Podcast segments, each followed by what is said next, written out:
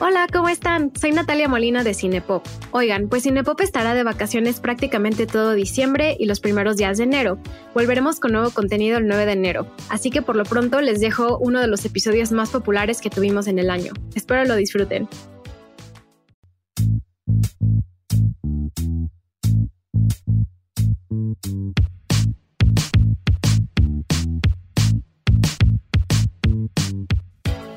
¿Cómo están? Soy Natalia Molina y bienvenidos a Cine Pop, un podcast para todos los aficionados del cine. Esta semana está conmigo alguien que ya había estado antes en Cine Pop y quiero darle una gran bienvenida a Franco Matielo. Franco, ¿cómo estás? Natalia, muchas gracias por la invitación. Estoy muy bien y muy contento de poder estar aquí contigo dialogando de una nueva película. Exacto, Franco estuvo con nosotros hace un par de meses grabamos la película de Mulholland Drive de David Lynch, así que si no han escuchado ese programa, está nuestro feed en donde sea que escuchan cine pop, sea Spotify, Castbox, Overcast, Apple Podcast, donde sea, vayan a escuchar nuestro podcast con Franco, quedó muy, muy divertido, así que vayan ahorita a suscribirse a Cine-Pop MX en Instagram y en Twitter, y también síganos en Spotify y en Apple Podcast escríbanos, nosotros vamos a estar felices de contestarle sus mensajes. Pero bueno, Franco, ¿cómo has estado? ¿Cómo va todo? Todo muy bien. Para quienes escucharon ya el episodio de Mulholland Drive y ya me conocen y están familiarizados con esta voz, recordarán que yo tengo un podcast que se llama Punto y Punto, donde hablamos acerca de elementos opuestos y situamos ahí puntos a favor y puntos en contra. Eh, nos pueden encontrar en YouTube, Spotify y en plataformas de podcasts. Nosotros justamente estamos ahorita en un pequeño periodo de descanso. Cumplimos los primeros seis meses, 25 episodios y decidimos dar un pequeño break para renovarnos individualmente, para refrescar ideas, para dar un momento de así, de espacio de descanso y muy pronto regresaremos con el episodio 26 de ese podcast para que estén también ahí al tanto de lo que hacemos de ese lado. Y pues de esta forma yo estoy muy tranquilo, muy contento en un periodo de un poco de relajación y con todas las ganas de ir directo con este tema que nos atañe para el episodio de hoy. Me da una emoción que pocos podrán entender, pero ya les explicaré. Voy a compartir tu perfil en redes sociales. Ya la última vez también lo hice para que sigan a Franco y sigan su podcast punto y punto, pero voy a compartirte para que te escuchen también todos los seguidores de Cinepop. Ay, mil gracias. eh, pues entonces, Franco, ¿qué película vamos a discutir hoy? The Matrix. Así es, vamos a hablar de Matrix no sé ni cómo empezar este programa. Hay tantas cosas que decir de esta película. Yo sí sé con qué empezar el tema. Es algo un poco personal y después, si quieres, tú me ayudas a continuar. Pero mm, dato real.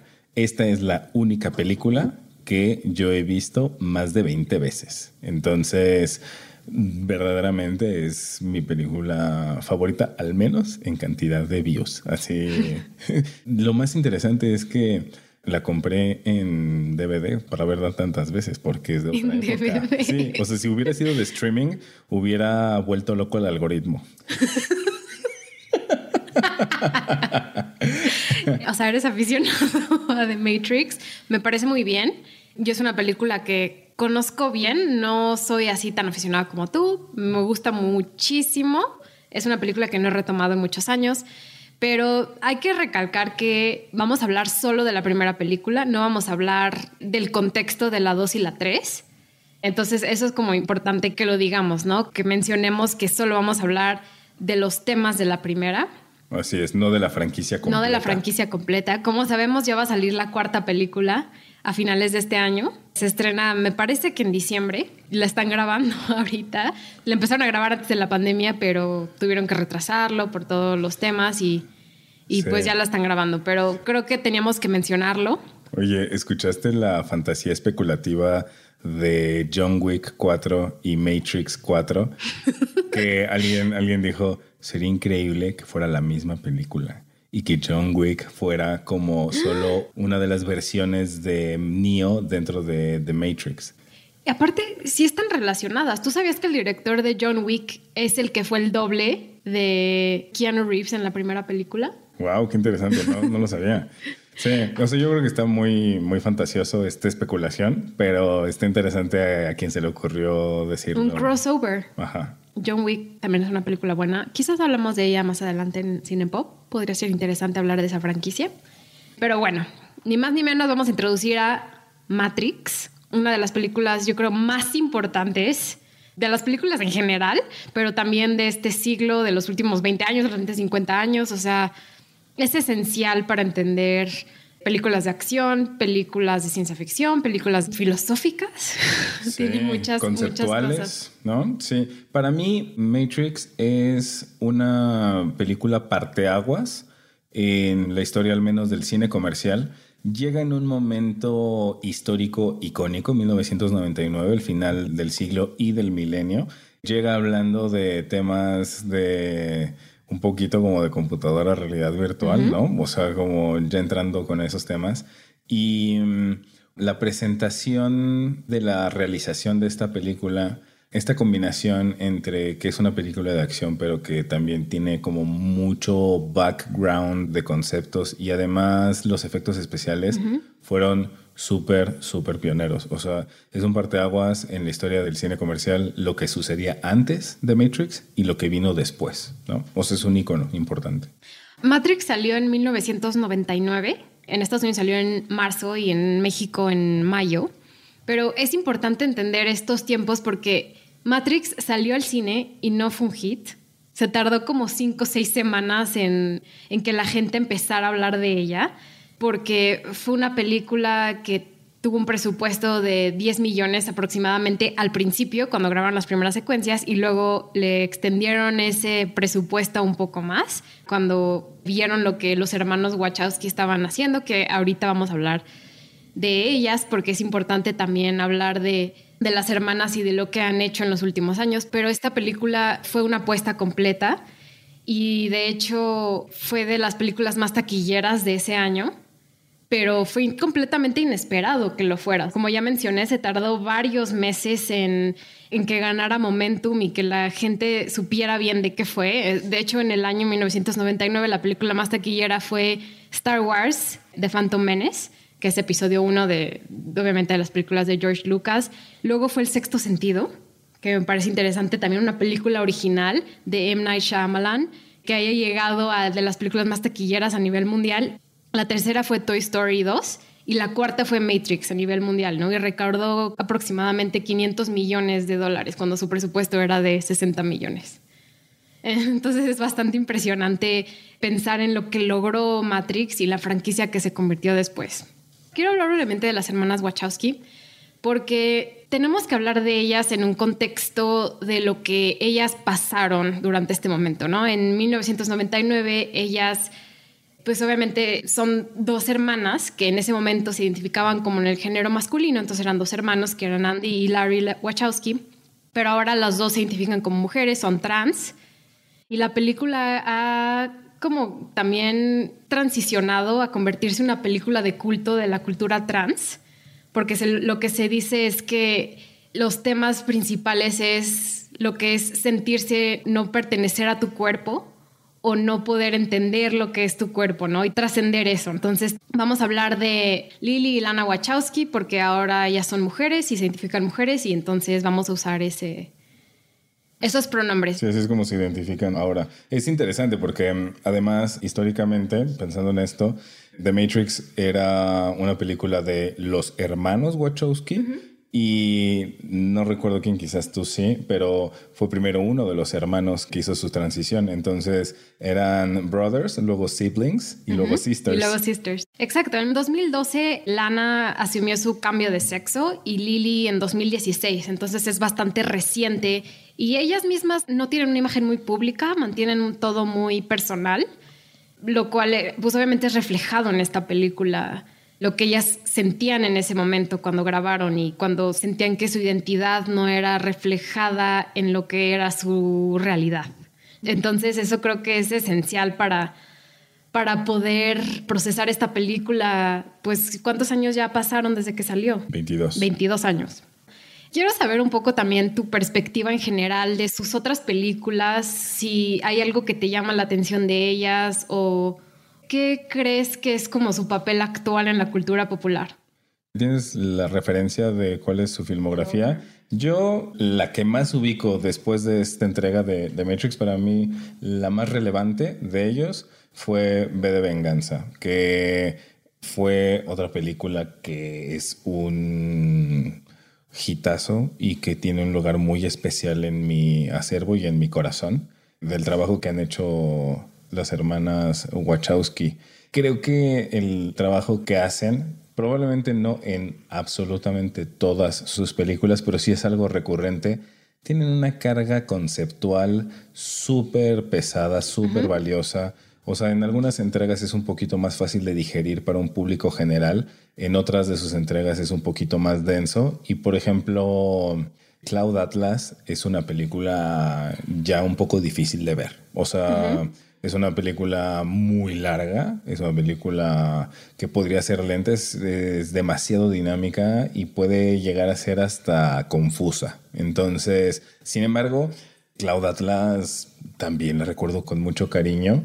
Es una película que ya es viejita también, o sea, tiene nueve años, sí, es de 2012, estoy viendo aquí. Y mm, es interesante porque además casi nadie la, la, conoce. Yo la vi en el cine, la estuve esperando, Cloud Atlas.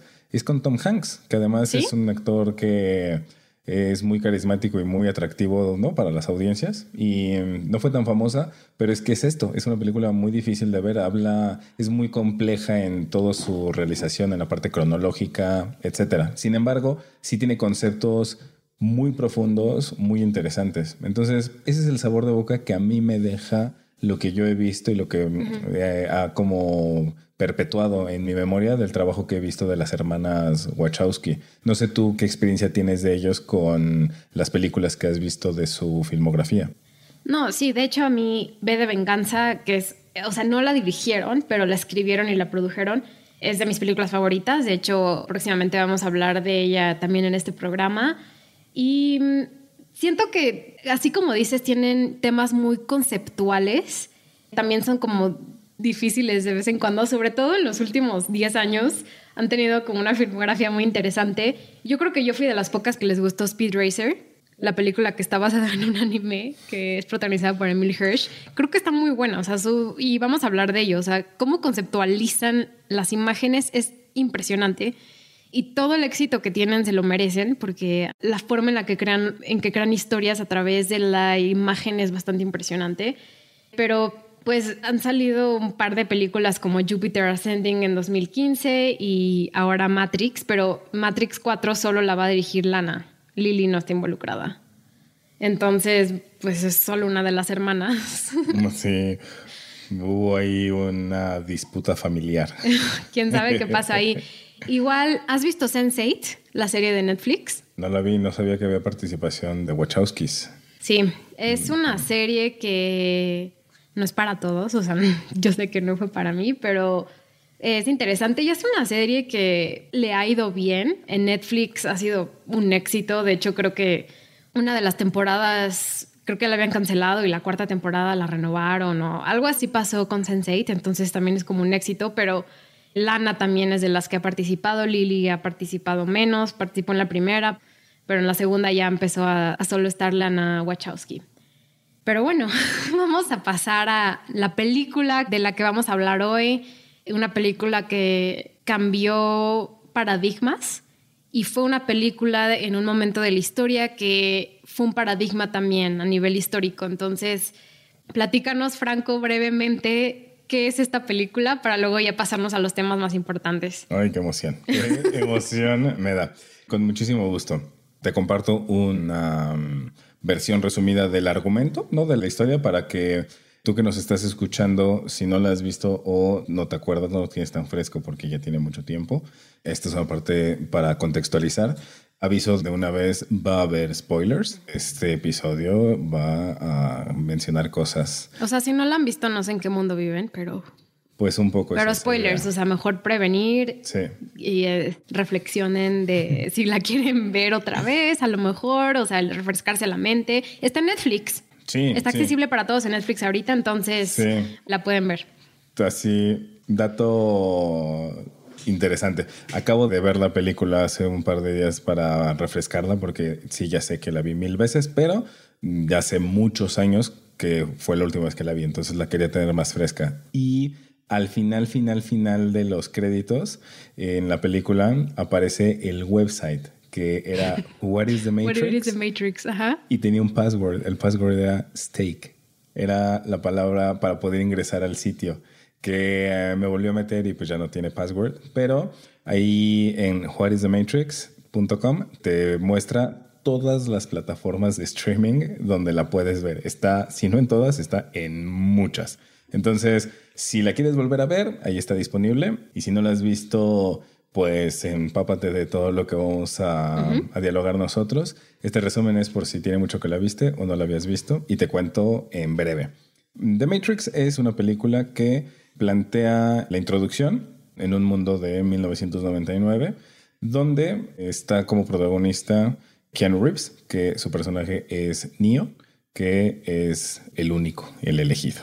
Y lo buscan un grupo de personas que son parte de un movimiento de resistencia que están en la lucha contra las máquinas en el mundo real. Y esto se empieza a desvelar mientras le explican la situación del mundo a este personaje principal, que es el protagonista, que es Neo. Mientras se lo explican a él, el espectador va comprendiendo de qué se trata. Y entonces lo invitan a un despertar, le dicen, ¿quieres saber la realidad? Tienes todo el derecho de mantenerte en la ignorancia, pero puedo mostrarte el mundo como realmente. Si él elige la verdad y elige ver el mundo. Y entonces se lo muestran y el mundo real es un mundo post-apocalíptico en el cual las máquinas lograron convertir a los humanos en una fuente de energía para que las máquinas pudieran funcionar y los humanos ya no tienen movilidad, están en pequeños como huevecitos donde están dormitando y sirven solo como energía para las máquinas. Y su mente está dentro de algo que sería básicamente una realidad virtual y esta realidad virtual es a lo que le llaman la Matrix, The Matrix. Y entonces, este despertar que tiene Keanu Reeves, llamado Neo, o Thomas A. Anderson, despierta de la Matrix para darse cuenta cuál es el mundo real. El mundo real es uno dominado por las máquinas. Son muy pocos los humanos que sobreviven. Lo único que nosotros alcanzamos a ver es que hay un pequeño grupo, muy pequeño, de algunos humanitos en una nave que parece como si fuera nave espacial, pero bueno, pues es una nave aircraft. No sé cuál sería la mejor palabra para traducirlo. Ellos le llaman algo así. El tema es que puede volar, su maquinita, su, y el nombre de la, nave. La nave es Nabucodonosor. Ajá, Nabucodonosor. ¿Sabes cuánto me tardé en aprenderme eso? Como años. Pero bueno. Es que los jardines colgantes de Nabucodonosor es una de las maravillas, por eso lo recuerdo. Pero sí, sí, sí, Nabucodonosor. Entonces...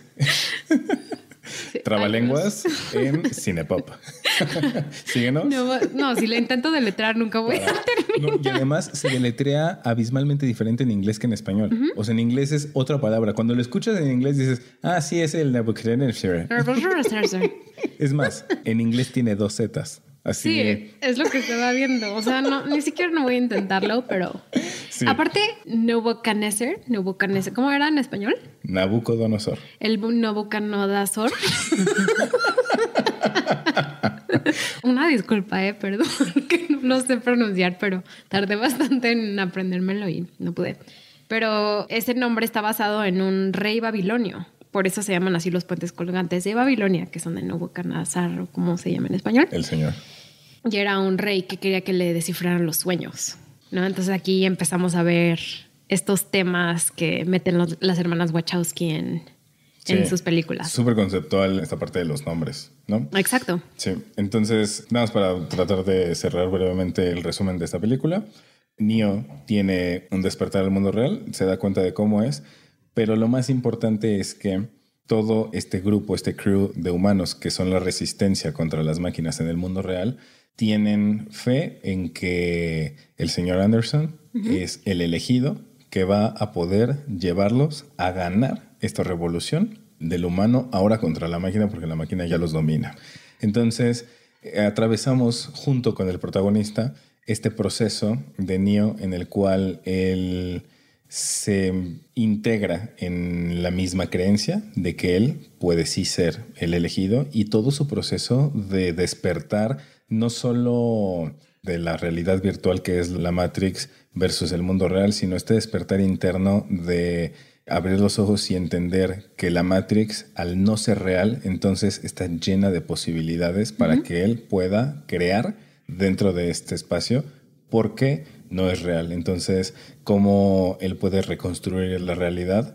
Teniendo este nivel de conciencia. Y aunque sea algo que estaría virtualmente disponible para todos los que ya conocen el mundo real, él es el elegido porque es quien más lejos puede llevar sus logros al darse cuenta de que la Matrix, al ser ficticio, está lleno de posibilidades, incluso lo que creeríamos que va en contra de leyes universales, ¿no? Por ejemplo, la gravedad. Entonces, de eso se trata la película. Es un gran despertar de Neo en estos sentidos. Dato curioso, Neo es un juego de palabras a one. Los juegos de palabras y los anagramas, eh, bueno, en este caso un anagrama de Neo One, está bastante implícito, ¿no? Su nombre verdadero. Sí, que siempre se habla de él como The One. The One. The One se traduce como el elegido, que de hecho pues es el único, o sea, es aquel, es Mr. Right. Sí. Porque además... Keanu Reeves siempre va a ser Mr. The One, siempre va a ser Mr. Right, claro. O sea, porque además es encantador el muchacho, así... Keanu Reeves no era el elegido para este papel. Era Will Smith. Ajá. Will Smith rechazó este papel Gracias, Will. Hasta el mismo. Hay un video de YouTube donde Will Smith explica por qué rechacé Neo. Hasta hay animaciones y todo en ese video. ¿eh? Si quieren, los comparto en redes sociales. Pero dice que ya estaba harto de ser The Alien Guy. O sea, el, actor que escogían para papeles de aliens, que no es el caso de esta película, es otra cosa, pero entiendo a lo que se refiere. Entonces rechazó ser Neo y el papel fue para Keanu Reeves. Pero el mismo Will Smith dice como agradezco que no fui yo porque Keanu Reeves nos dio este personaje que ahora conocemos y que ahora es tan icónico y tan importante para la cultura, ¿no? Y no solo para entender esta película, lo importante que es Keanu Reeves, pero me pareció muy interesante que hasta el mismo Will Smith este, dijo que se arrepiente, pero por algo pasan las cosas, porque el, el año anterior a que se empezara a grabar The Matrix, grabó Día de la Independencia y luego grabó mm, Men in Black, que de hecho también lo había rechazado, pero le habló Steven Spielberg y le dijo, Will Smith, tienes que aceptar este papel. Eh, pero bueno, dato curioso de, que Will Smith iba a ser parte de este papel. También, de hecho, Morpheus, que es Lawrence Fishburne, lo iba a protagonizar Val Kilmer. ¿no? Entonces, como que todo se dio para que pasaran las cosas como pasaron. Y agradezco, ¿no? Porque Lawrence Fishburne, no hay otro Morfeo tan, no sé, no se me ocurre pensar en alguien más que haya hecho Morfeo. Es que ya está tan insertada la imagen en mi mente que ya no me lo puedo imaginar. O sea, antes de que se grabe, pues claro, tienes un universo de posibilidades y dices, ah, pues podría ser quien sea, ¿no? Para desempeñar este papel. Pero una vez que ya lo hizo Lawrence Fishburne, no me puedo imaginar otro Morfeo. O sea, es más, tú me dices Morfeo y yo ya no pienso en el dios del sueño, yo pienso en Lawrence Fishburne. Completamente. Sus lentes sin patitas y sus dientes separados. Así.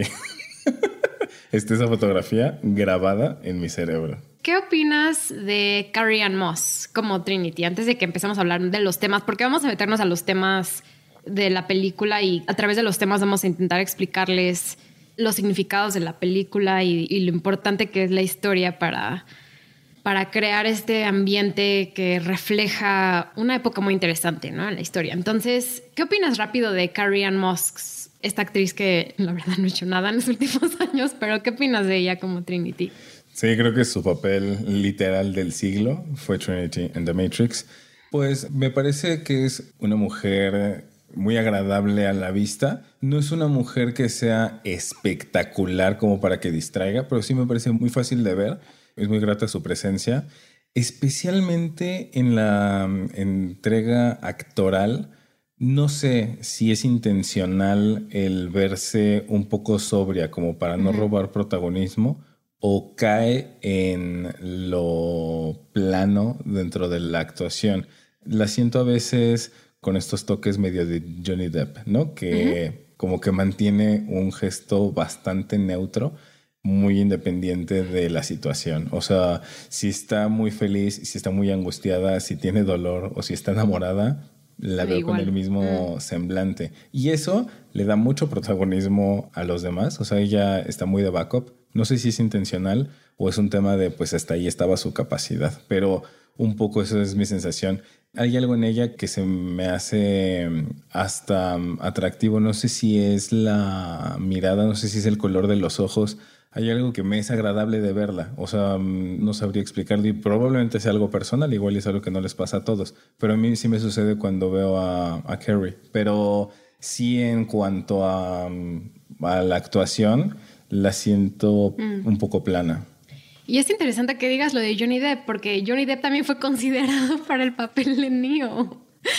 Querámoslo o no. o sea, Keanu Reeves fue como la última opción. Fue como, bueno, si lo conseguimos. es interesante porque Johnny Depp y Keanu, los dos y Carrie, tienen, o sea, ellos tres tienen poca expresión facial.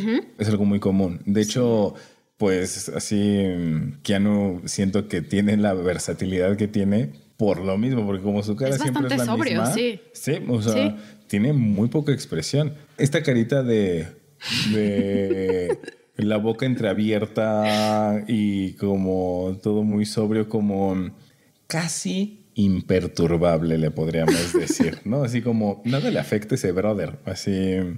Entonces es interesante porque aunque comparten esta cualidad o característica Trinity y Neo, a Trinity la siento insípida. Esa es la palabra de mi sensación de su personaje, o sea, de cómo lo desempeñó.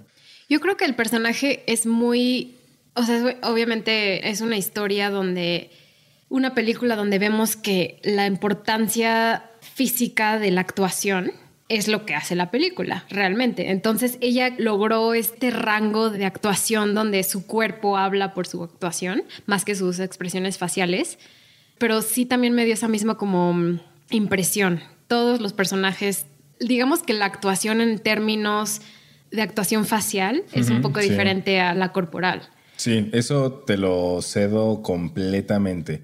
Algo espectacular que tiene Matrix son las coreografías. Las coreografías de pelea están a un muy alto nivel de calidad. Y hay cosas interesantes en ese tema. Punto número uno muy, muy visible, algo que llama la atención, es que en las primeras coreografías de pelea hacen mímesis a escenas del cine icónico de peleas de Chuck Norris con Bruce Lee, ¿no? Eso es algo que ya desde ahí está interesante. Sin embargo, pues obviamente adaptado a una nueva escena con otras coreografías también.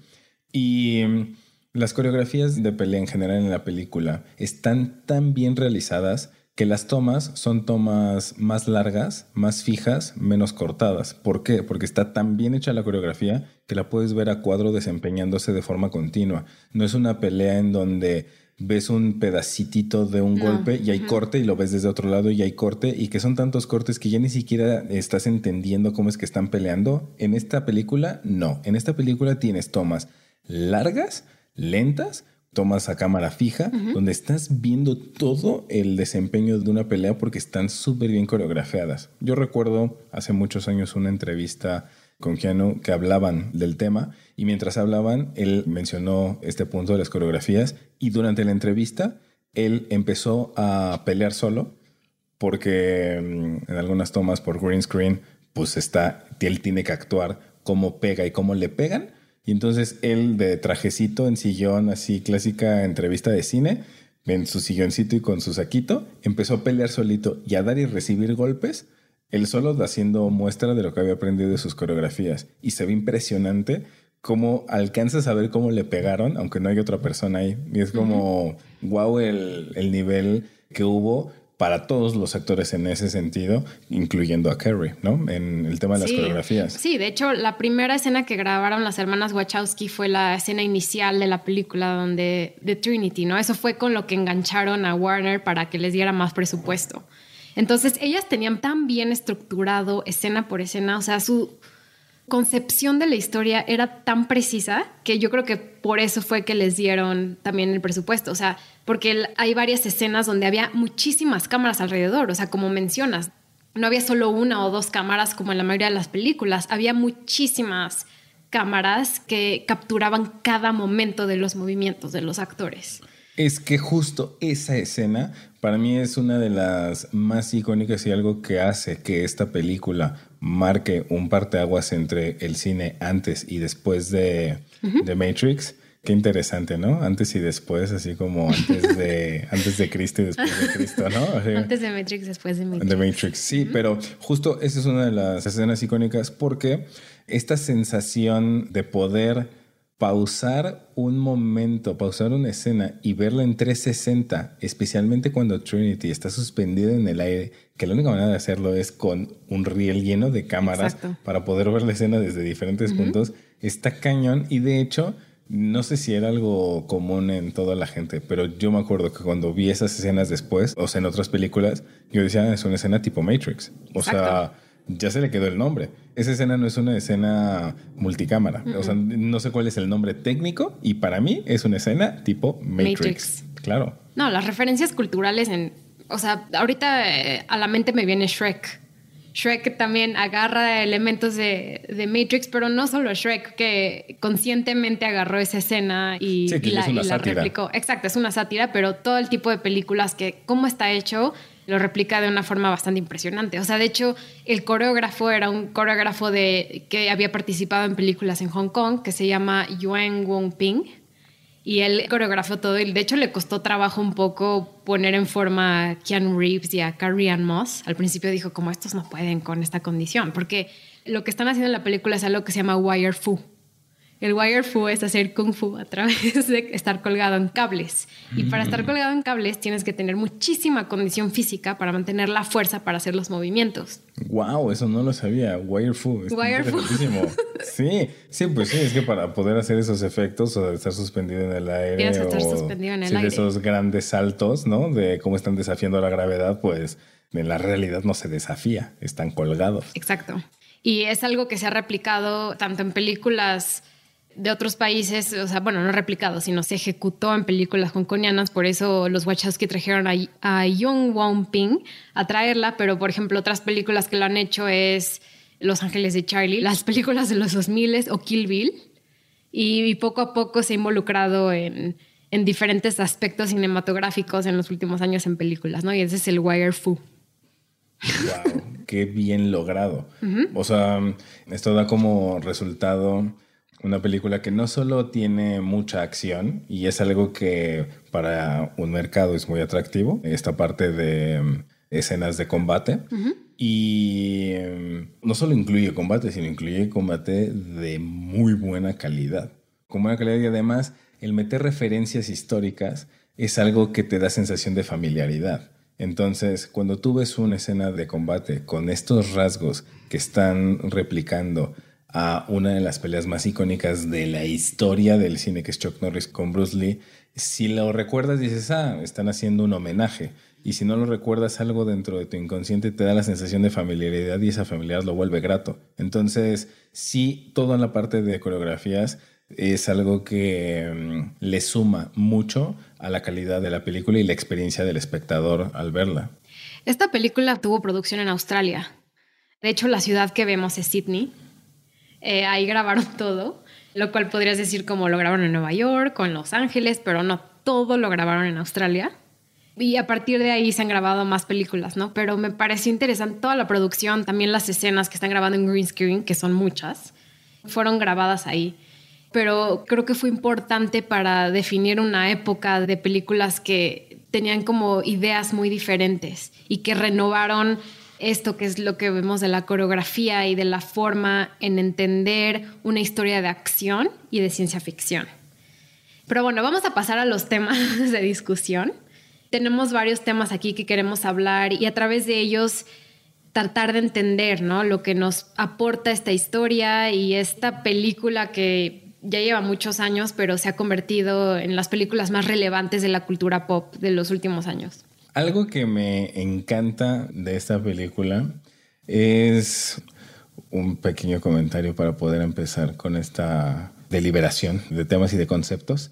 Pero mm, la película, sobre todo al principio, la fotografía y la ambientación, la iluminación, toda la parte como dominante de color, eh, los tiros de la toma, me dan una sensación de películas como, no sé si recuerdas Ciudad en Tinieblas, se llamó en inglés Dark City. No, no la conozco. Era un concepto no semejante, pero tampoco tan alejado. Muy brevemente, Dark City es una película sci-fi, ciencia ficción, donde se supone que mm, el mundo en realidad siempre es de noche y cada 12 horas toda la gente cambia de chip, cambia de vida, cambia de historia y siempre es de noche en el mundo. Es un trip súper loco.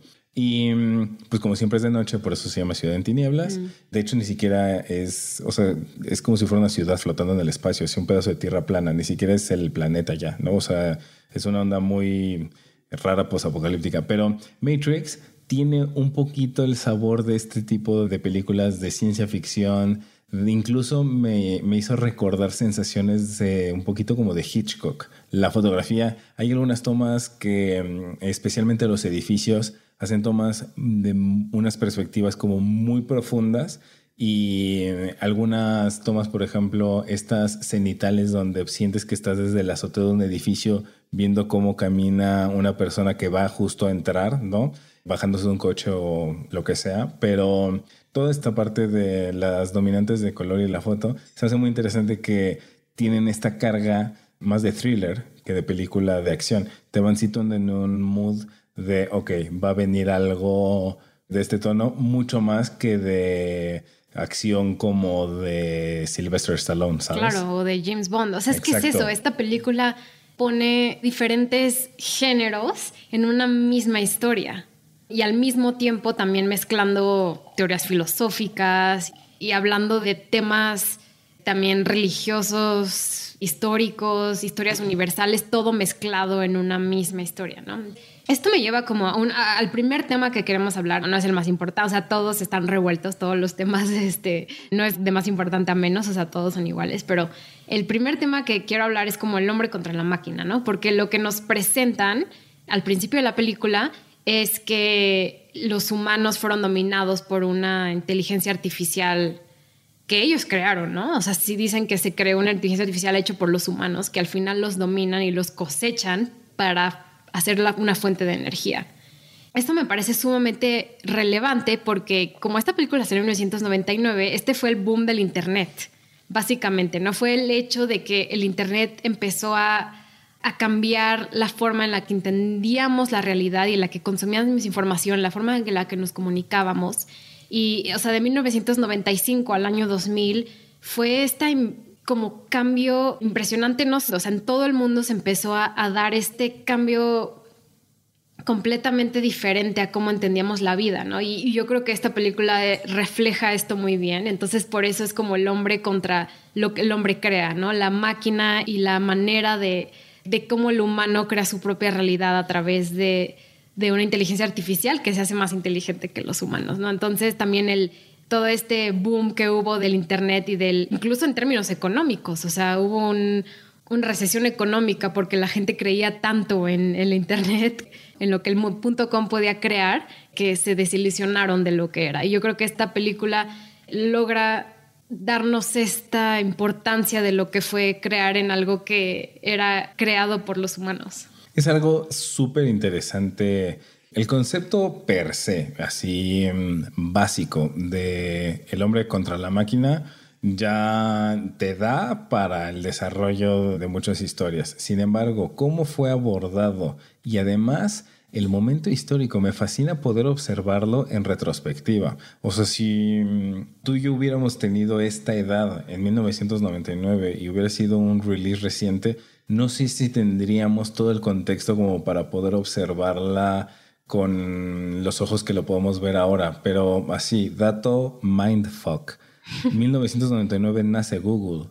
O sea, esta película la vi antier, 2021 y em, lo que me fascina es que está presentada de tal forma que me sigue siendo vigente. O sea, la película plantea que el mundo real está en el año 2199, o sea, todavía lejos de nuestra realidad del 2021, pero está muy interesante cómo tiene tanto sentido esta imaginación en la cual se supone que el humano crea una inteligencia artificial que termina por hacer un backfire tan fuerte que ahora es la máquina quien domina a la humanidad y el concepto de los más fuertes es que específicamente en la película se menciona los humanos dejaron de ser nacidos para ser cultivados. Y entonces las máquinas encontraron la forma de crear bebés de cultivo. De alguna manera hicieron, se supone que debe ser algo tipo como in vitro y hacen toda la gestación de forma artificial, pues. Y entonces crean humanos, pero ya sin necesidad de cópula. Y así es como pueden tener lo que ellos llaman granjas enteras de humanos que están perpetuamente dormidos. Entonces la máquina dominó, pero durísimo, por encima del hombre, que además es un loop muy interesante porque fue el hombre el que creó a esa máquina que ahora domina al hombre, ¿no? Y entonces ahora es el hombre que creó conciencia y que puede, o sea, se creó esta resistencia de los hombres conscientes, que esa es otra parte, otra parte súper interesante en este conflicto del hombre contra la máquina, en este escenario imaginario en el cual hay un mundo real de humanos dormidos y su mente está en The Matrix, ¿cómo es que puede haber humanos despiertos? No dicen el nombre, no dicen quién, ni dicen cuándo, pero sí dicen que hubo un humano que fue el primero que tuvo su propio despertar by himself. Eso también es una locura, o sea, es como cómo hubo un hombre que pudo en su sueño darse cuenta de que no era real y que pudo despertarse solito y solito llegar al mundo real y empezar a, despertar gente y a hacer la resistencia, este movimiento de revolución, ¿no? Algo que dijiste me resonó muchísimo con lo que está pasando ahorita. Yo creo que en el año que salió Matrix, en, el 2000, vivíamos en un mundo monocultural, ¿no? Donde nos dominaban el mismo tipo de cultura de consumo, ¿no? Donde veíamos, por ejemplo, los premios Oscar, donde esta película también fue reconocida por sus efectos especiales y por su sonido, etcétera, ¿no? Nos decían qué teníamos que ver y qué teníamos que consumir. También en ese caso del año 2000 fue la película Gladiador, etcétera. Pero ahora vivimos en un mundo donde la monocultura ya no importa cada quien tenemos un consumo individual, por lo que los algoritmos dictan. Nuestro Spotify nos dicen qué escuchar individualmente, nuestro Netflix nos dice qué ver, nuestro Amazon nos dice qué comprar. Entonces todo está creado de una forma donde estamos dominados por lo que tenemos que consumir, ¿no? Entonces me parece como sumamente relevante a lo que está pasando actualmente. Pasamos de una monocultura a una cultura completamente dominada de forma individual. Por eso también importa muchísimo entender esta película en el año del que vimos ahorita. Sí, está súper interesante. Está muy interesante cómo mm, estos argumentos planteados en el cine se ven tan llevados al extremo que podemos sentir que se despegan de la realidad. Pero cuando hacemos una observación en nuestra cotidianidad, nos damos cuenta que a nuestra forma estamos empezando a ser víctimas, entre comillas, de la máquina, de la tecnología. Porque aunque no estamos siendo víctimas de una opresión física, pero sí estamos siendo muy influidos por el algoritmo. Aún estamos en una gran posibilidad de vivir la, libertad, ya sea por autorregulación, ya sea por el esfuerzo consciente por educar a tu propio algoritmo, que es algo interesantísimo. O sea, el movimiento de hashtag educando al algoritmo, o sea, está cañón, pero es una manera de hacer tu pues autocuidado. Ya no digas que estoy iniciando una revolución contra social media. No, no, no. Así mucho antes de una revolución, un puritito autocuidado y decir, ¿sabes qué? Voy a escoger qué es lo que consumo hasta en contenidos. Ya no digas cosas por las que estoy pagando, ¿no? O sea, mi consumo de compras. sino mi consumo de contenidos. Voy a tener que tomar buenas decisiones y educar a mi algoritmo porque si me descuido, empiezo a recibir cosas que están en riesgo casi de afectarme, o sea, de estar viendo tonterías. Entonces, en general, si no haces un esfuerzo activo, sí estamos dominados por la, por la máquina y no lo había pensado. Y eso es, eso es hoy, eso es algo que genuinamente no pasaba en el 99. Es algo que sí está pasando. Y además las inteligencias artificiales hoy están en unos niveles que empiezan a dar miedito. O sea, la capacidad de, de procesamiento de información y de, de, ser cada vez más cercanos a una familiaridad humana que tienen las inteligencias artificiales está ya de miedito. O sea, si juntamos eso con Boston Dynamics, no sé si los ubicas, que son los que hacen estas máquinas que parecen animales, que se comportan así como perro o como toro, ¿no? Wow, qué miedo. Así, inteligencia artificial más Boston Dynamics, así ya. A otro nivel. humano esclavizado. Es un mundo post-apocalíptico donde a través de una realidad virtual que se llama The Matrix, la Matrix, se ve un mundo y se siente como un 1999. Ahí hay algo interesantísimo. Es posapocalíptico este escenario porque se supone que el humano por alguna acción dañina con el ambiente y el ecosistema, dañó la capa de ozono y la forma en la que lo describen, si no mal recuerdo, es que destruyeron el cielo. O sea, esa es la expresión que usan. Entonces, al haber dañado de esa forma la capa de ozono y el cielo, ya hay unas nubes que no permiten que pase el sol. Entonces el hombre tuvo que sumergirse a las profundidades de la Tierra para encontrar calor más cerca del núcleo de la Tierra, porque ya no se encontraba calor en el sol. Entonces, por eso es muy post-apocalíptico. O sea, su apocalipsis es que, en pocas palabras, echaron a perder el sol y entonces, o al menos no el Sol, pero pues la entrada de los rayos solares a la Tierra, por eso ahora viven en las profundidades. Entonces, definitivamente es un mundo postapocalíptico, aunque en la imaginación o en la Matrix se presenta un mundo como de 1999.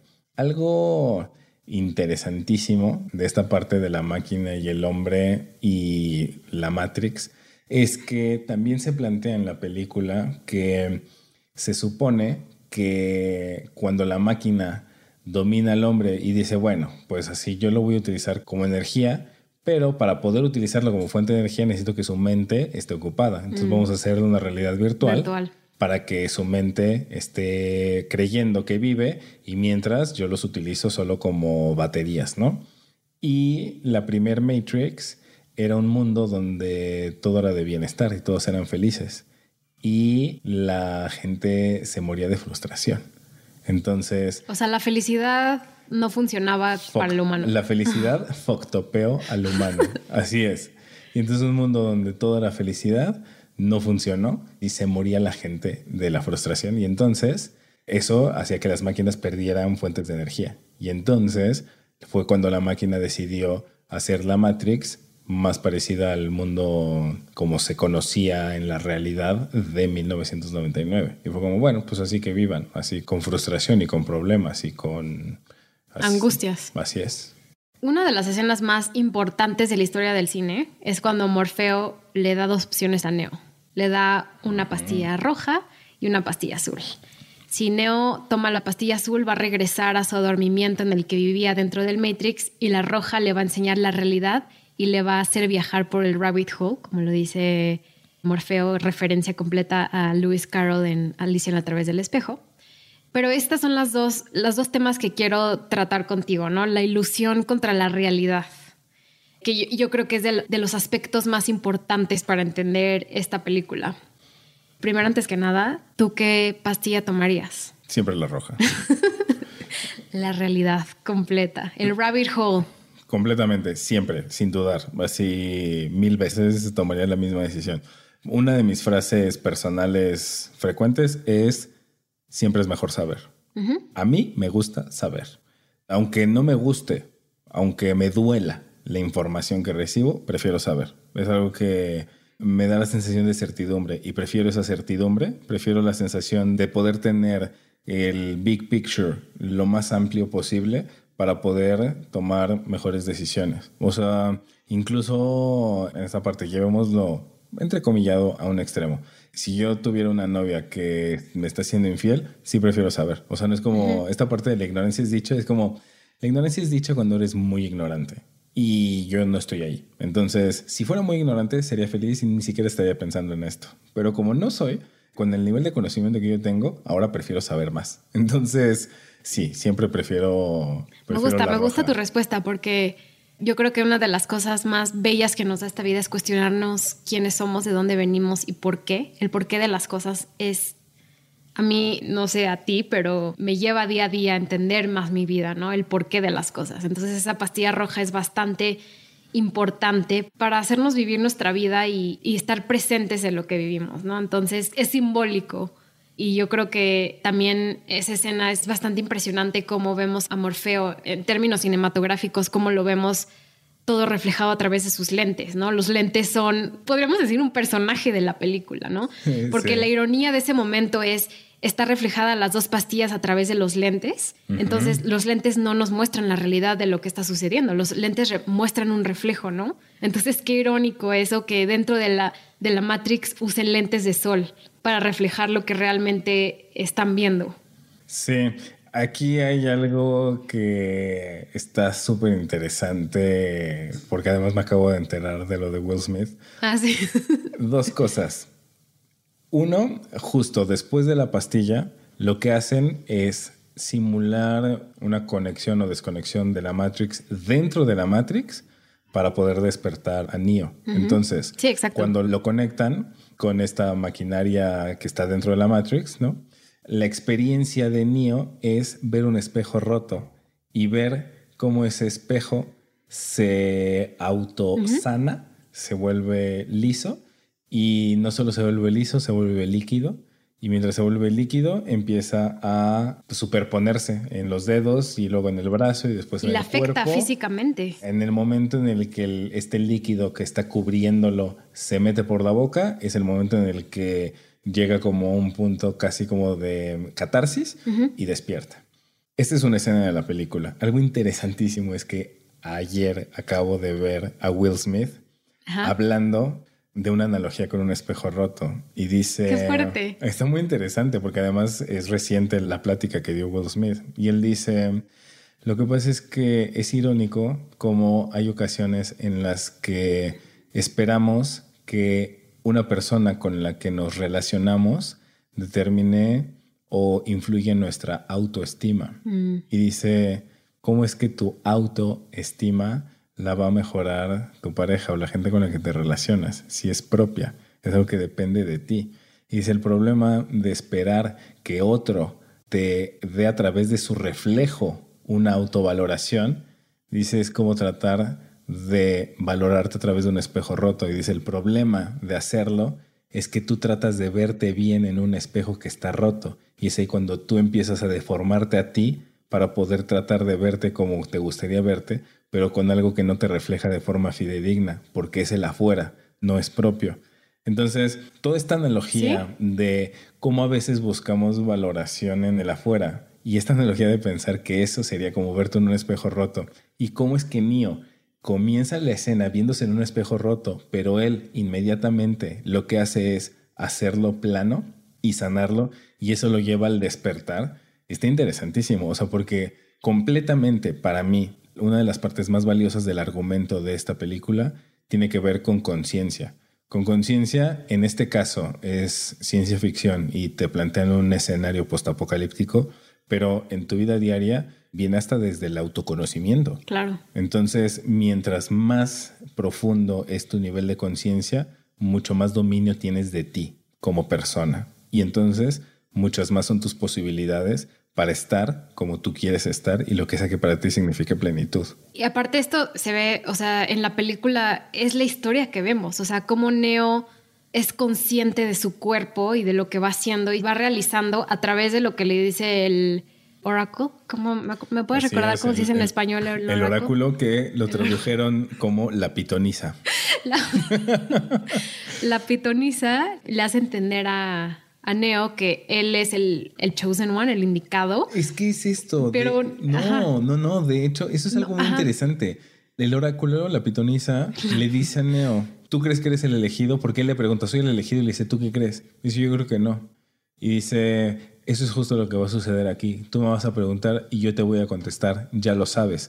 Le da vueltas. Ella nunca le dice sí o no. Ella lleva la conversación para que él dé por hecho y él se dé su propia respuesta. Y entonces él dice, no soy. Y la pitonisa solamente le contesta, lo siento mucho, me hubiera gustado darte otra noticia. Pero ella nunca le dice nada, lo empuja para que él dé la respuesta, la respuesta que él da es que no. Y esto ya en una perspectiva un poquito más tradicional de cómo funciona el storytelling y el guionismo, es que es muy interesante cómo, a pesar de que estamos viendo un personaje que nosotros como espectadores estamos deseando que es un personaje plano, los hermanos Wachowski logran hacerlo no tan plano, porque no es un personaje que desde el momento uno ya tiene cualidades de superhéroe y siempre es el bueno, bueno, muy bueno, todo don perfecto, sino que es alguien que él mismo dice, no, no soy, y nos hacen creer que no es él. Y entonces tenemos estos momentitos en los que decimos, pero entonces eso no es, porque si sí es, ¿por qué nos dice esto el oráculo? ¿O por qué hay una prueba de un salto entre edificios, que es lo que hacen siempre cuando ya despertaron al mundo real, vuelven a entrar a la Matrix y hacen un ejercicio de retar la gravedad y saltar de una azotea de un edificio a otra. Y mm, cuando Neo salta, todos esperamos que lo logre. Y no lo logra, se cae y se cae al piso y, y le sangra la boca. Y lo vemos muy humano vemos al elegido sangrar y lo vemos fracasar. Y decimos, entonces eso no es. Y hay otro personaje que dice, todos fallan la primera vez. Entonces eso lo pone en la línea del montón. Entonces eso te mete la duda y la verdad es que también vuelve grata la experiencia en la cual no ves un personaje irreal, ves un personaje bastante real, bastante humano, bastante frágil, bastante hasta con dudas, dudas de su propia supuesta misión, ¿no? Y conforme se desarrolla la película, todos nos damos cuenta de que sí era el elegido y eso incluso le atribuye esta parte de creer en ti mismo, ¿no? Claro, y hasta él, porque no hemos hablado de Mr. Smith, de Hugh eh... que es el villano de, esta película.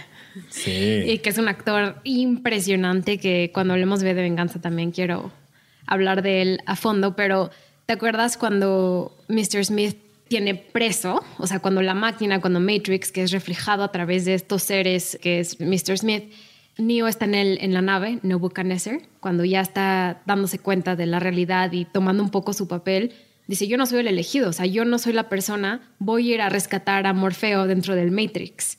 Y es este momento donde él tiene esta humildad de humanidad que dices, él va a entrar y él dice, él no soy el elegido, el elegido es alguien que Morfeo creó en mí, pero no lo es, que al final sí lo logra hacer, pero es ese momento de, debilidad que él entra al Matrix con la posibilidad de que a lo mejor muere, que es lo que logra sobresalir y es donde se da cuenta de que puede desafiar a la gravedad y, pelear contra The Matrix, que es reflejado a través de estos hombres. Los agentes. De los agentes. Así es.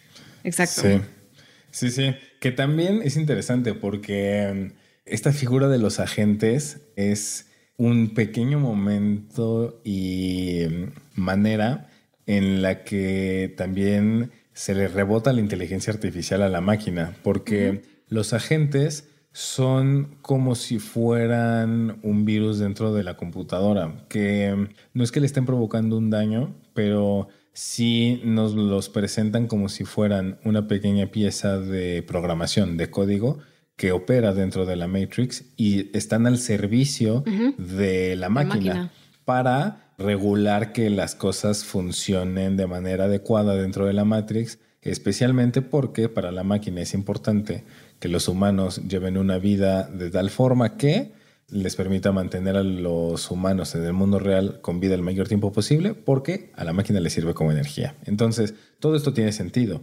pero cuando el agente Smith secuestra a Morfeo, no lo hace para poder romper la resistencia solo porque sí. No quiere quebrantar al humano para dominarlo y que gane la máquina. Lo que el agente Smith quiere es, por ser ya una pieza de código tan consciente y con su propia inteligencia, él quiere su propia libertad.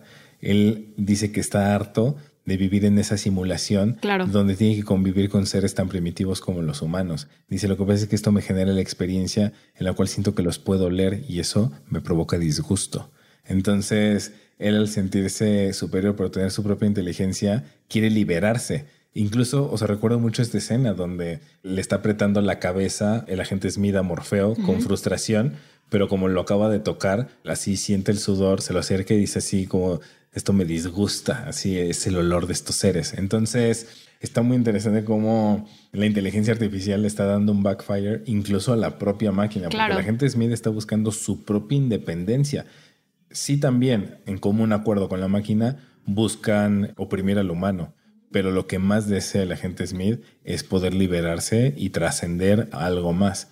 Que eso también es una semilla interesante dentro de los agentes. O sea, el mismo agente está buscando su propia trascendencia, a pesar de ser un pedazo de programación. Lo mismo que buscaría el humano, es esta búsqueda de la sensación de libertad, aunque sea falaciosa, ¿no? claro, porque al fin y al cabo, quien creó estos sistemas artificiales son los humanos, y los humanos buscan ser autónomos y esta libertad que tenemos, o sea, porque al fin y al cabo por lo que luchamos es la libertad. Los humanos han logrado tener su propio mundo dentro de esta dominación de inteligencia artificial. Pero creo que es un tema muy interesante eso de la libertad y lo que los humanos creamos a través de la necesidad de sentirnos libres. Sí, totalmente. O sea, incluso esta parte de la libertad es algo que es parte de la economía cultural y de toda la forma de vida de Estados Unidos, ¿no? Que al final es un poco de donde se gesta culturalmente esta película. Pero mm, otra cosa que a mí se me hizo muy interesante, que me llamó la atención de la película, es algo que nunca había notado. Todas las otras veces anteriores que la había visto no le había puesto atención pero mm, ahora lo noté, me percaté de esto, y es que por una parte la película en su argumento, en los personajes, en los nombres, tiene esta presentación muy de Mesías, muy de, pues esto, el elegido, el, el Salvador, aquel que tiene todas las cualidades, que es como casi con atributos de superpoderes y que nos va a dar la libertad, ¿no? Que es Neo, The One. Y con estas características de Mesías, incluso casi casi tiene su propio Judas, ¿no? A Cypher, que lo vende, que lo traiciona. Entonces sí trae este contexto muy de, pues, de deidades y bíblico. Pero además de eso, que ya estamos involucrando una cuestión de Mesías con el elegido, de Morfeo, que es el dios del sueño, de Trinity, que representa la Santísima Trinidad, que además son como ellos tres, ¿no? donde está el líder, el hijo, y pues ella la fuerza activa, ¿no? O la palomita o el espíritu. O sea, está cargado de todos estos atributos, un poco como de la Biblia y de la fe. Además de eso, hay una escena en especial.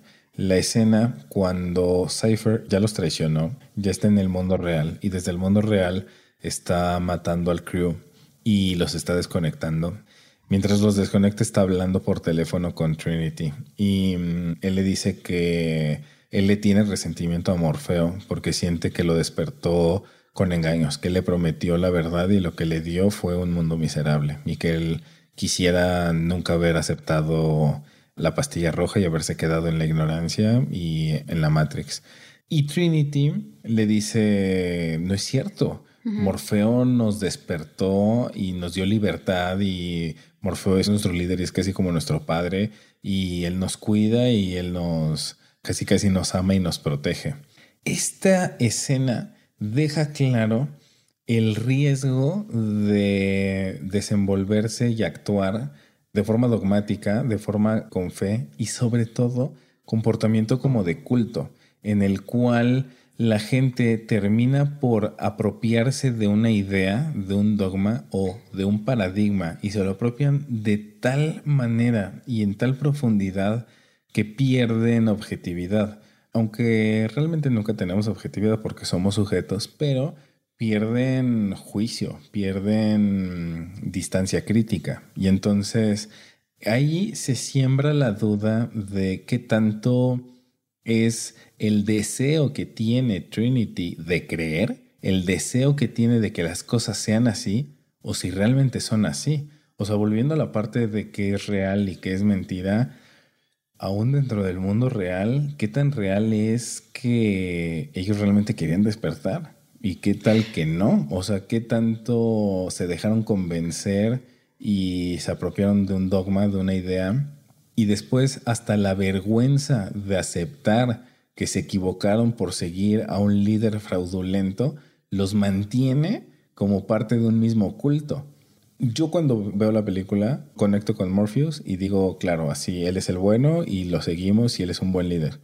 Pero el comportamiento que ella desplanta en esa escena hace que lo ponga en duda, que es como, es que aunque sí fuera cierto, no deberías seguir a alguien ciegamente, deberías cuestionarte y verlo de forma crítica. Sí, en algún momento creo que es Trinity quien se refiere a Morfeo como el padre, ¿no? Como el que los guía, el que los cuida, el que los despierta.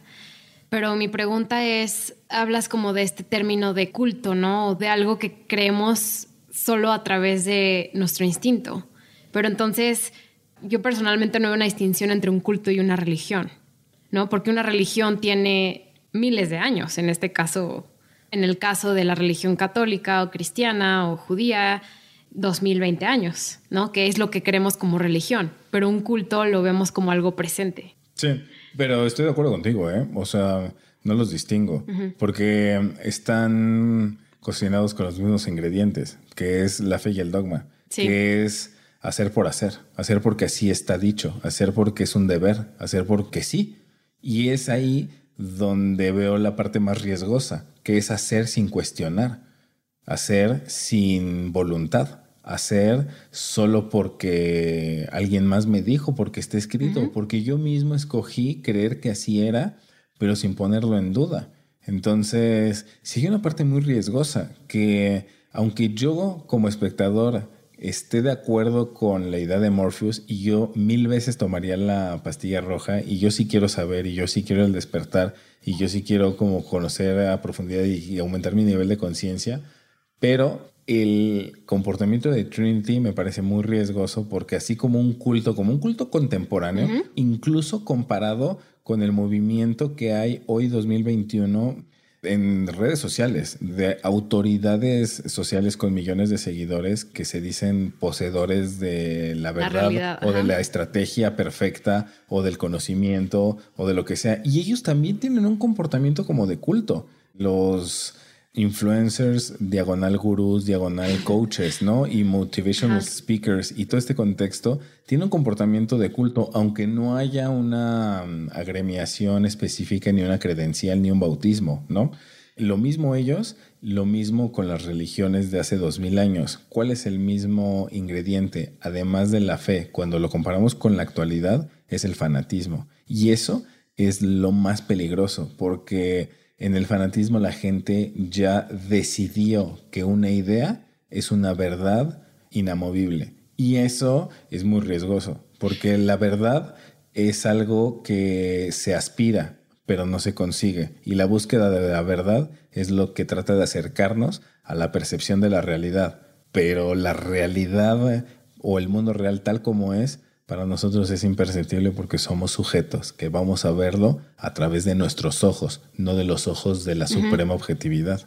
No, y esta película no solo cae en el contexto de culto y el comportamiento mesiánico, pero también toma muchas ideas filosóficas. Por ejemplo, una es la cova de Platón, otra es, vemos al principio de la película cuando Neo abre un libro del filósofo John Baudrillard, un libro que se llama Simulacra y Simulación donde esta película, o sea, para que los actores pudieran trabajar aquí, tuvieron que leer ese libro, y es un libro extremadamente complejo que yo he intentado leer, pero no logro descifrar. Jean Baudrillard es un sociólogo increíble. Sí. Es así, lo amo.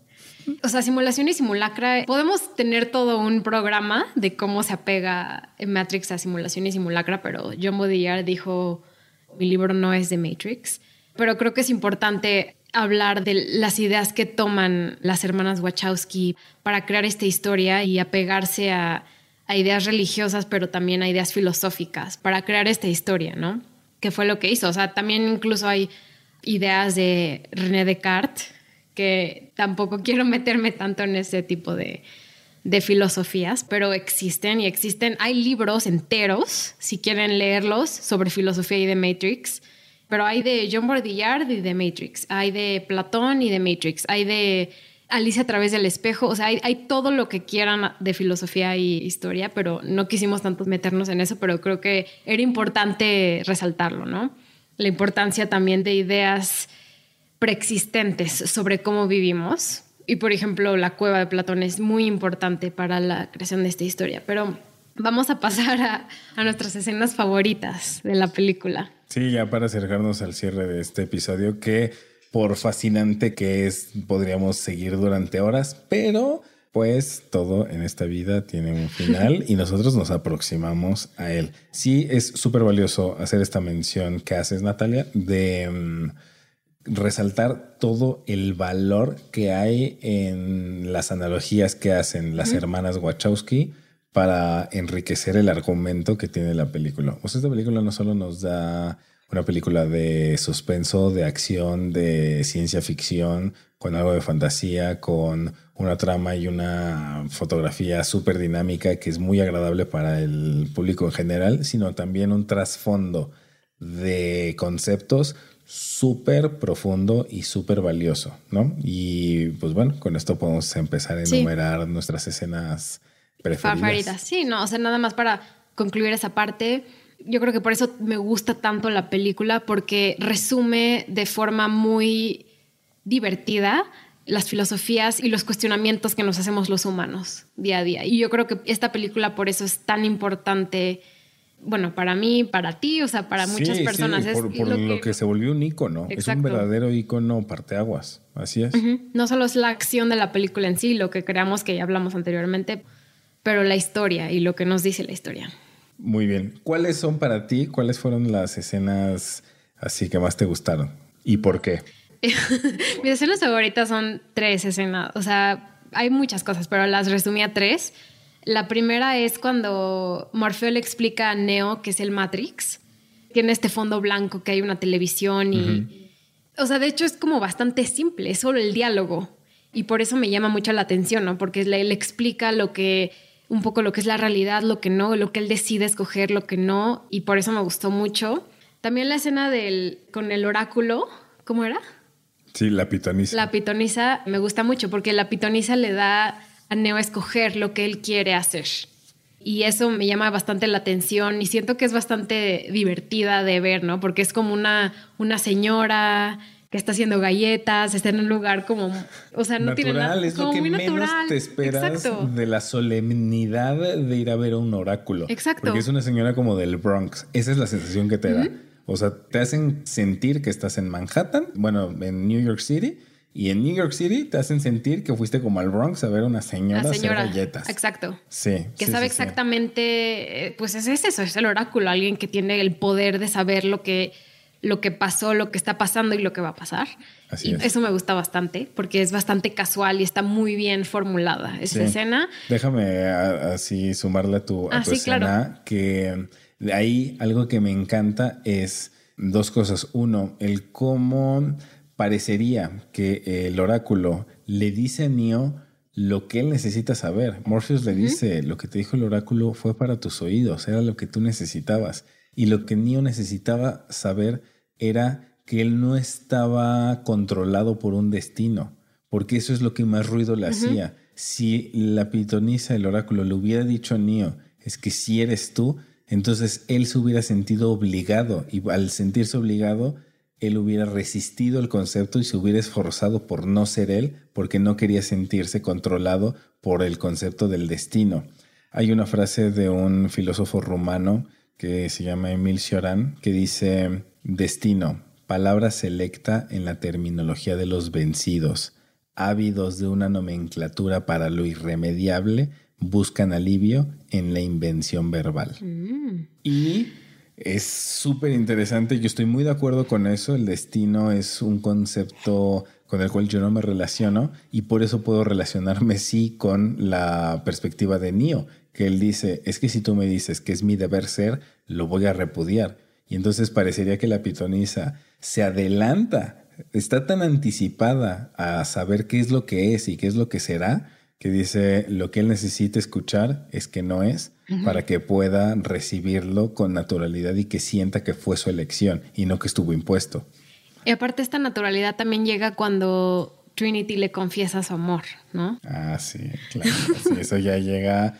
O sea, cuando le confiesa su amor, yo sentí así como, a ver, por una parte, por fin se revela lo que Trinity había mantenido en secreto durante toda la película. Y lo que le dijo la pitonisa. Sí, sí, sí, es eso. porque siempre está esta escena de, oye, ¿qué te dijo? A mí me dijo nada, ¿no? Si se queda callada en suspenso y se corta la escena, ¿no?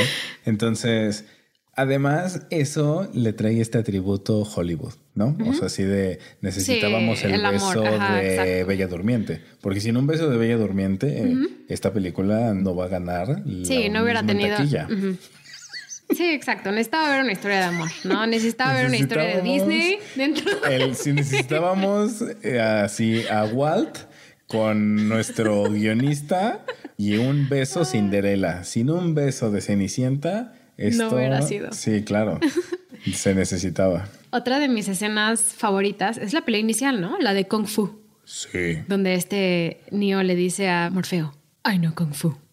Y entonces se ven como en un escenario japonés y entonces pelean Kung Fu. Como de dojo. Y aparte, si te fijas en esta escena, casi todo es de la parte de, cuerpo de arriba de Keanu Reeves, porque en ese momento Keanu Reeves estaba pasando por momentos difíciles con su espalda y su cadera lo habían operado. Entonces el coreógrafo había hecho que todo hubiera sido grabado de la parte de arriba del cuerpo de Keanu Reeves. Wow, qué interesante. Y sí lo noté. Sí noté que esa pelea es mucho de brazos. Es sí. ajá, hay toda la coreografía. Ajá. Y además, esa es una de las escenas que yo digo junto con los actores, así cuando lo estoy viendo, que Keanu dice, I know Kung Fu, y Morpheus le dice, Show me. Show me. así, demuéstralo. Sí, muy buena escena. Dinos ahora cuáles son tus escenas favoritas. Ay, bueno, pues justo la escena de la pitonisa, pero no en la cocina, sino un minuto antes, cuando Neo entra al departamento y está en la sala de espera y hay puros niños, que parecería como si fuera niño índigo, ¿no? Así como los niños prodigio. Y ve a un niño que está doblando cucharas con la mente y em, le llama la atención y entonces se voltean a ver y el niño le dice, a ver, inténtalo tú. Y dice, no trates de doblar la cuchara, porque doblar la cuchara es imposible. Simplemente date cuenta que la cuchara no existe, porque estás dentro de una realidad virtual. Cuando realmente tengas este realizing de que la cuchara no existe, entonces vas a poder manipularla. Y entonces lo que le dice es, there's no spoon. Y Neo lo intenta y, empieza a, doblarla y cuando empieza a doblarla le hablan y le dicen, ya vas tú con la pitonisa y entonces la cuchara regresa a su estado original y se levanta. Entonces, para mí esa escena es súper valiosa porque mm, lo que me deja a mí como espectador es el hacer mi propio ejercicio imaginario para mi propia realidad, muy afuera de la película. Lo que hago es pensar, ¿qué pasaría si yo decidiera imaginarme que mi realidad palpable es en realidad un universo lleno de posibilidades a mi disposición, a disposición de mi creación, de mi deseo. No llevarlo a un extremo fantasioso de, ay, si yo deseo volar, puedo volar porque todo es posible. No, porque sí hay una ley de gravedad y no puedo volar. Pero lo que sí puedo es hacerme responsable de mi realidad y decir, va, no puedo volar ni puedo doblar una cuchara con la mente, pero sí puedo hacerme responsable de mi contexto.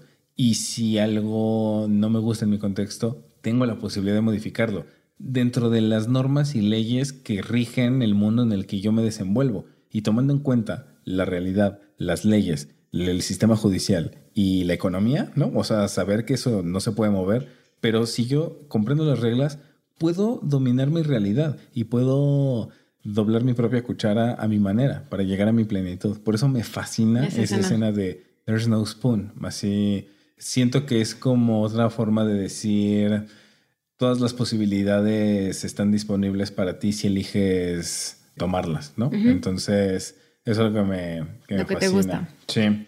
De ahí nos vamos con algo un poquito más satisfactorio para mi yo infantil y entretenido, que son las escenas de acción. Es que son buenísimas. Es, Buenísimo. increíble. O sea, la escena donde Neo esquiva balas. Me fascina porque es muy bonito en cuanto a efectos especiales. Es muy satisfactorio ver este despliegue de virtudes del personaje y es el primer momento donde ya se ve a Neo haciendo algo que nunca nadie, un humano con conciencia, había logrado en la Matrix. Es su primera acción que Trinity le dice, te moviste como un agente, o te moviste como un superhombre prácticamente. Entonces, eso me encanta. Y además que pues entre los dos le ganan a la gente y el agente al estar tan enfocado en tratar de matar a Neo se descuida y Trinity le apunta directo a la cabeza a quemarropa y le dice esquiva esto. ¡Pum! Y lo... Dodge this. Sí, dodge this. Esa es una de mis escenas favoritas, toda la escena.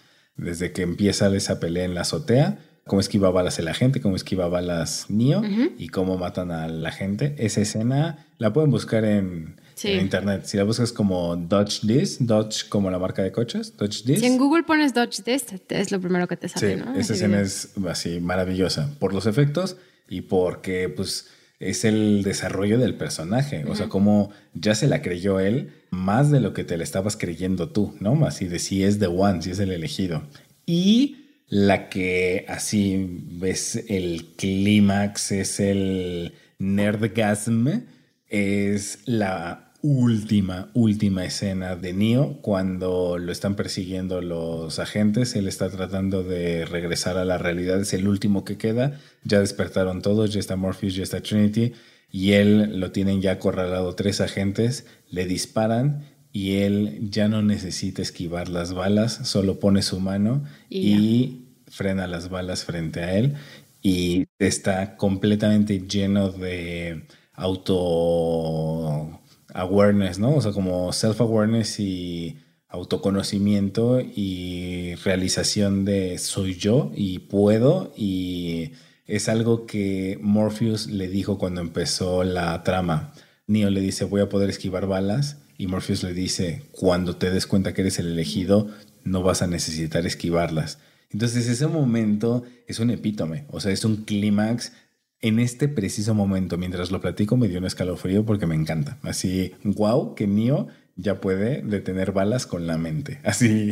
Sí, no por nada estas escenas se volvieron de las escenas más importantes de la historia del cine y de acción. O sea, la película no solo fue reconocida por sus efectos visuales, sino también por su creación cinematográfica de cómo tratar una historia en forma visual y también por lo que Neo cree que él, él es y cuál es su destino.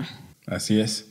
Sí, es una combinación maravillosa entre muy buen guion, muy buena fotografía, muy buena realización, muy buenas tomas, muy buenos efectos especiales y gigante carga conceptual de fondo, de conflictos que podrían parecer un lugar común, que es la lucha del hombre contra la máquina, pero que también invitan mucho a un despertar de conciencia y de tener autoconocimiento y superarte y tener dominio de ti y de tu contexto conforme a tu realidad. Y con ese punto acabamos el programa. Gracias por escucharnos, gracias a Franco por estar aquí, por venir, por traernos esta película tan interesante de la que hay tanto de la que podemos hablar. Así que Franco, muchísimas gracias por venir a Cinepop. Esta es tu casa cuando quieres y por favor regresa pronto. Mil gracias Natalia, te juro que me fascina tener un espacio en el cual podamos platicar de el cine y de estas piezas tan bonitas y que tanto cariño les tengo. Muchísimas gracias por la invitación y a ti que nos escuchas, espero que sea de tu agrado este episodio. Es una película que me fascina, que le tengo mucho cariño y que creo que es algo muy importante en la historia del cine. Si no la has visto, te invito a que ya te tardaste. Por favor, ve a verla y comete una nieve. Por favor, suscríbanse a nuestro podcast. Suscríbanse en Apple Podcasts o en Spotify. Por favor, denos todas las reseñas que puedan y, que les guste nuestro contenido. Y síganos en redes sociales, cine-popmx. También voy a vincular las redes de Franco y también de su podcast Punto y Punto. Así que muchas gracias por escucharnos, muchas gracias por estar aquí y nos vemos hasta la próxima.